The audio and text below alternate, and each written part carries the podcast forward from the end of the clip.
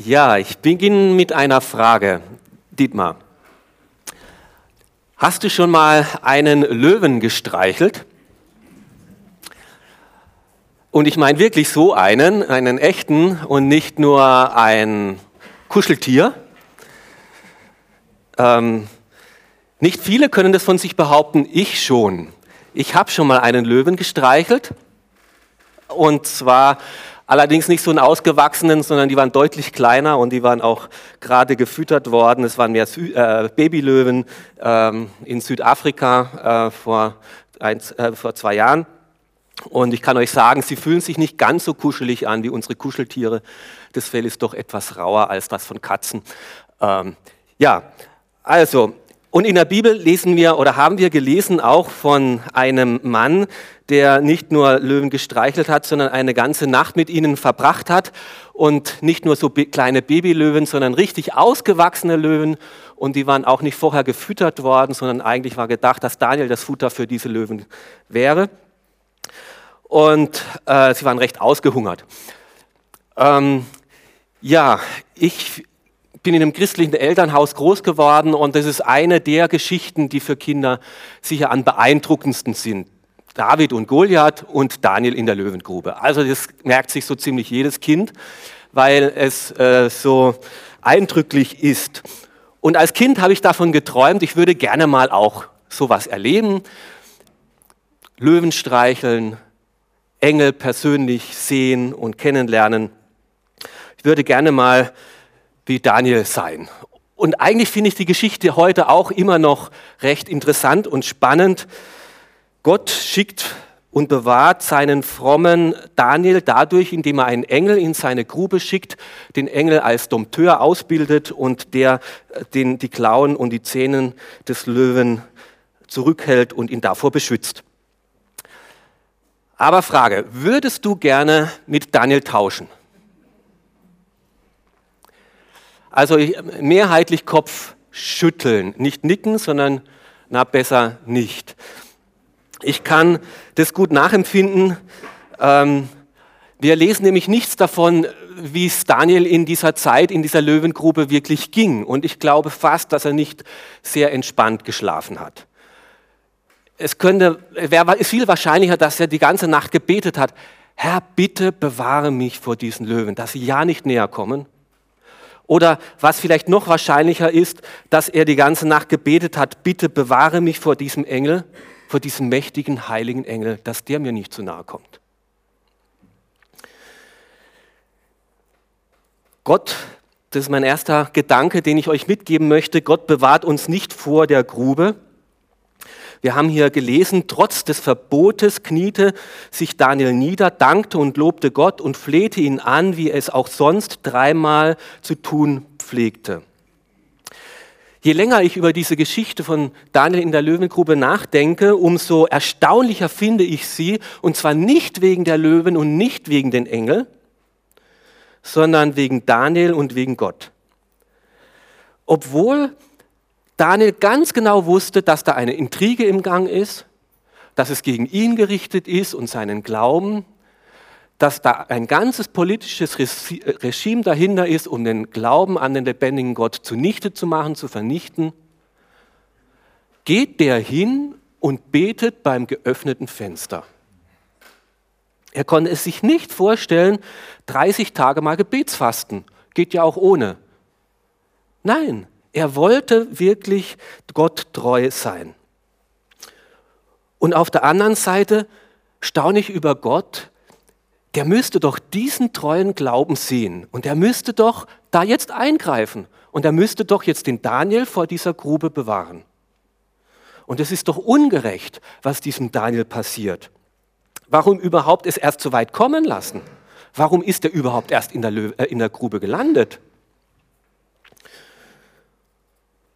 Und es ist bis heute so, obwohl Gott groß und lebendig ist und gut ist und ein liebender Gott, lässt er dennoch so viel Ungerechtigkeit zu.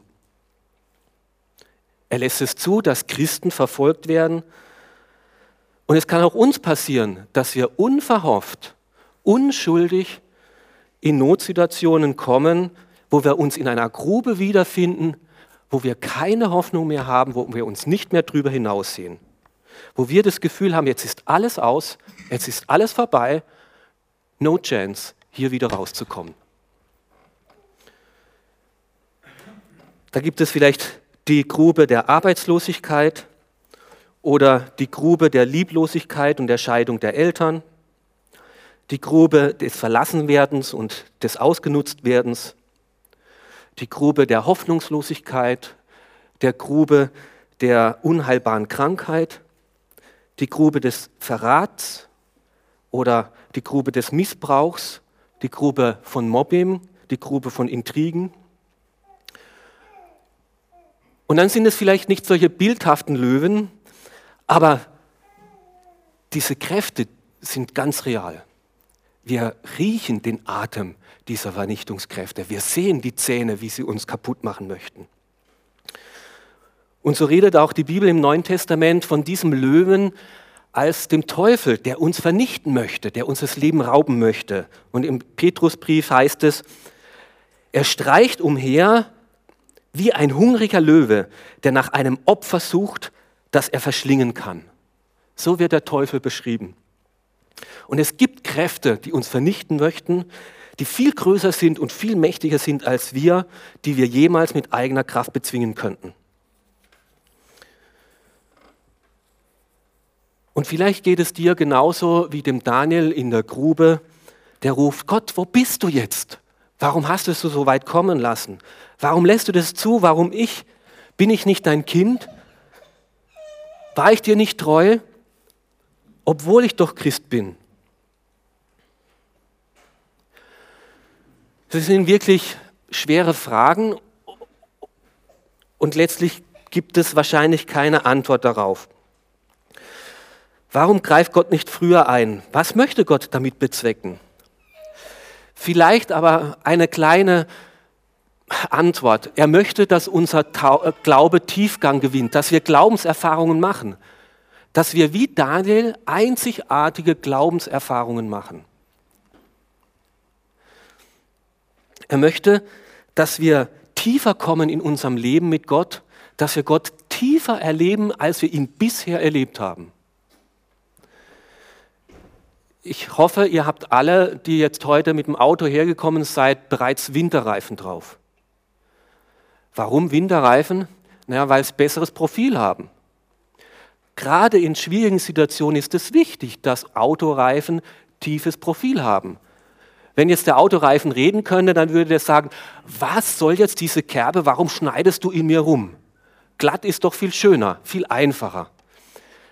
Aber Gott möchte, dass unser Glauben Profil bekommt und dass Gott in uns Kerben hineinschneidet und Sachen auch wegnimmt und rausnimmt, ist alles andere als angenehm, alles andere als schön. Aber gerade in schwierigen Situationen kann uns dieses Profil Halt geben, Festigkeit. Und so möchte Gott in jedem Leben von uns ein einzigartiges Profil hineinzeichnen. Jeder ist ein individueller Autoreifen für Gott.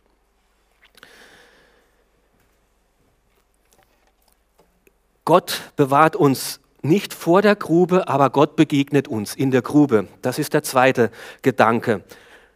Daniel hat dann in der Grube gerufen, mein Gott sandte seinen Engel, der hat den Löwen das Maul verschlossen, sodass mir nichts antun, sie mir nichts antun konnten.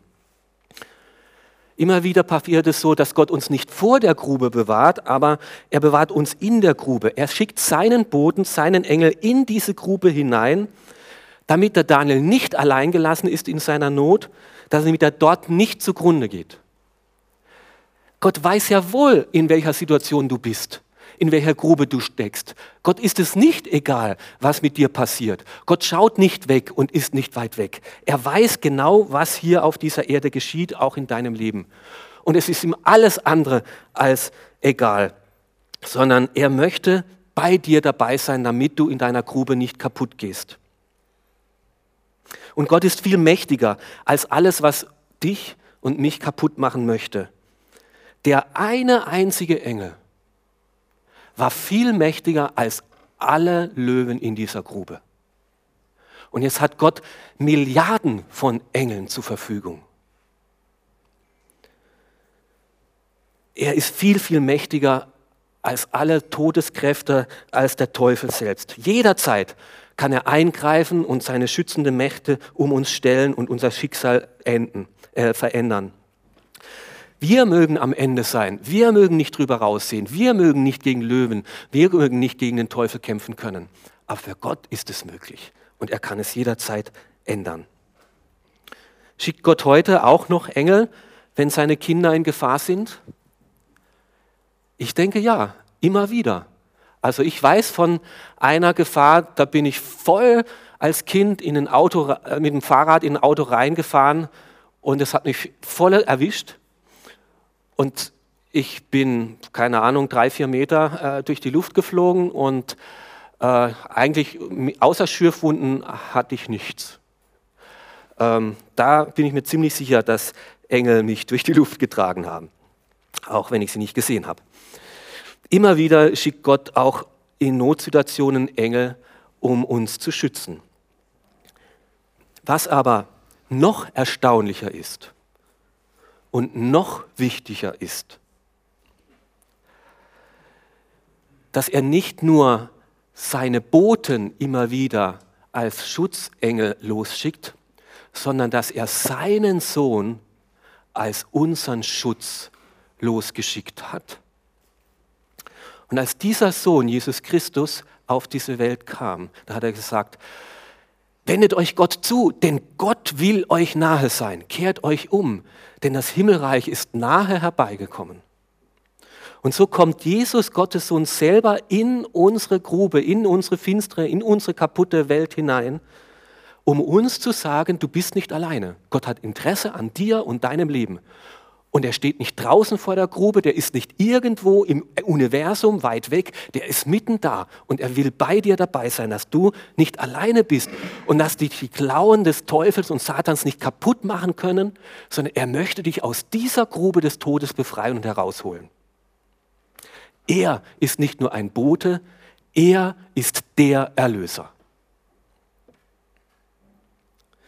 Und jetzt wunderst du dich vielleicht, Hans-Peter, wie kommst du jetzt von Daniel Kapitel 6, 335, 535 Jahre vor Christus auf einmal so einfach auf Jesus Christus? Ist das nicht ein bisschen weit hergeholt?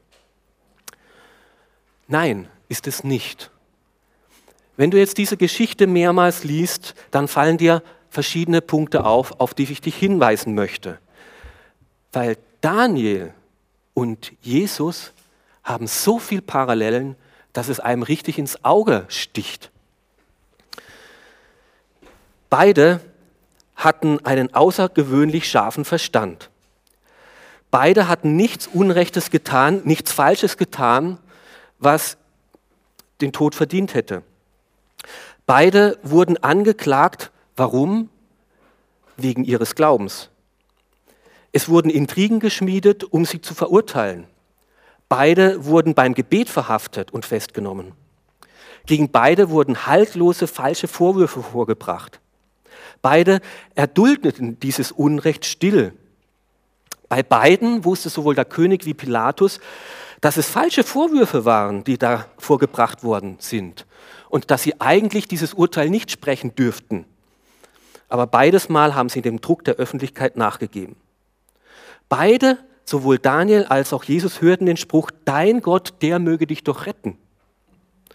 Bei beiden wurde ein großer Stein vor die Grube gelegt und beides Mal wurde dieser versiegelt. Und beides Mal sind sie völlig überraschend ganz lebendig aus diesem Grab herausgekommen. Und diese Botschaft von dieser Rettung wurde in die ganze Welt äh, verteilt. Ist das nicht erstaunlich? Sowohl so wollte Gott damals schon im Alten Testament der ganzen Welt sagen, so rette ich. Auf diese Art und Weise rette ich Menschen.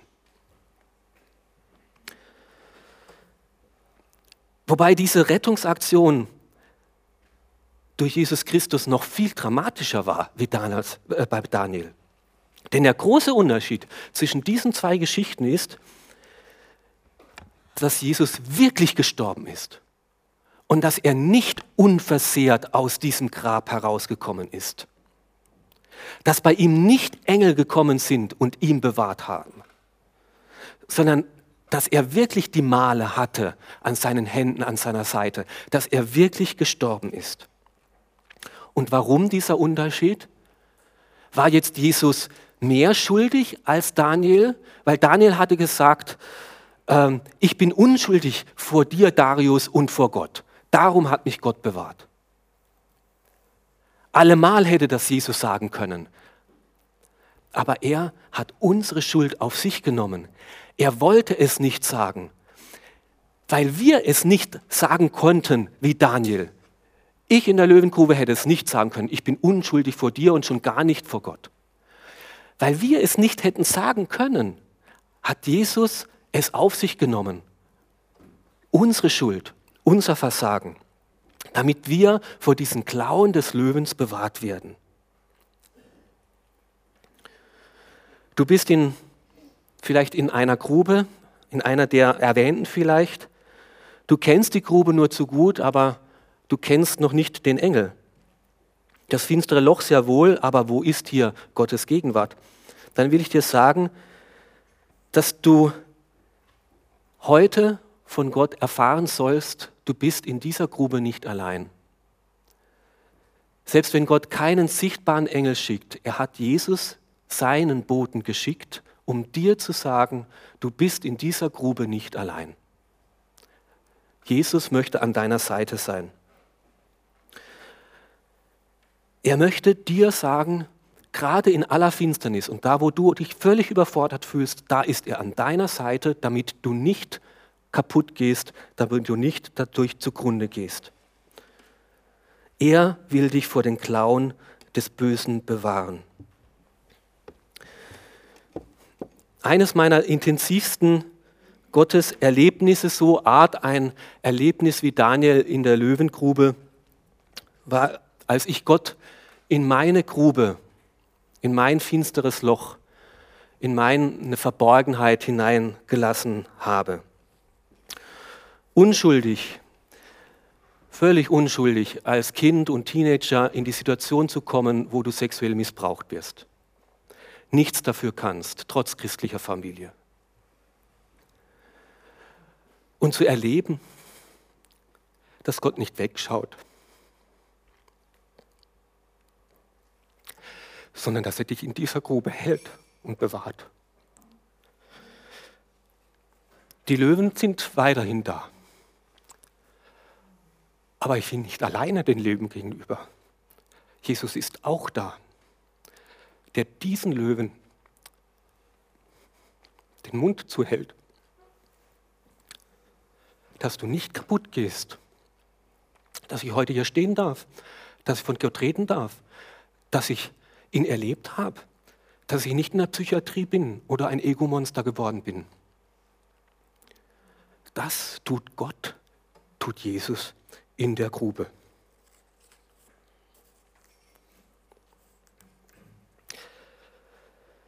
Gott bewahrt uns nicht immer vor der Grube, aber er begegnet und will uns begegnen in der Grube. Er kommt in die Grube mit hinein. Und Gott holt uns auch aus der Grube heraus. Und was war der Grund, warum Daniel aus dieser Grube wieder herausgekommen ist? Es war sein aktiver Glaube. Nachdem man Daniel, lesen wir im Vers 24, aus der Löwengrube herausgeholt hatte, fand man nicht den kleinsten Kratzer an ihm, denn er hatte auf seinen Gott vertraut. Daniel hatte einen ganz persönlichen Gott. Er hatte auf seinen Gott vertraut. Mit ihm hat er täglich gelebt, mit ihm hat er geredet, mit ihm hat er seine Fragen besprochen, mit ihm hat er seine Entscheidungen getroffen. Sein ganzes Leben hat er ihm anvertraut. Sein Leben und sein Sterben. Und am Ende war es dieser Glaube, der ihn gerettet hat. Es war nicht seine Bildung, es war nicht seine guten Werke, es war nicht sein anständiges Leben, es war nicht seine vielfältigen Beziehungen, es war nicht seine Gesetzestreue, es war sein Glaube, der ihn vor diesen Todesmächten bewahrt hat. Dieser kindliche Glaube hat ihn dieses Wunder erleben lassen. Und diesen Glauben wollte Gott damals nicht enttäuschen und diesen Glauben will er heute nicht enttäuschen. Und deswegen lesen wir auch im Neuen Testament, wahrlich, wahrlich, ich sage euch, wer mein Wort hört, wie heute hier, und glaubt dem, der mich gesandt hat, mich hat Jesus Christus gesandt, der hat das ewige Leben und kommt nicht in das Gericht, sondern ist schon vom Tod zum Leben durchgedrungen. Wenn du heute von Jesus Christus hörst und glaubst, dass dieser Jesus Christus Gottes Sohn ist, der in deiner Finsternis hineinkommen möchte, wenn du das glaubst, dann darfst du sowas wie Daniel erleben, dass du nicht in das Gericht kommst, sondern vom Tod zum Leben hindurchgedrungen bist. Vielleicht ist hier heute jemand da, der Jesus noch nicht an seiner Seite weiß. Dabei ist Jesus da und er möchte bei dir sein. Er möchte dir in deinen Schwierigkeiten beistehen. Jesus will auch dein Retter sein in deiner ausweglosen Situation. Deswegen hat Gott ihn losgeschickt. Und so kannst du hier und heute, jetzt in diesem Gottesdienst, in einem stillen Gebet, Jesus in deine Grube hineinlassen. Nicht, weil du so toll bist, aber auch nicht, weil du so schlecht bist, sondern einfach, weil du seine Hilfe an deiner Seite brauchst. Kannst du ihn ganz persönlich in dein Leben einladen. Herr, komm auch in meine Grube hinein. Ich brauche dich dringend. Ich gehe sonst unter.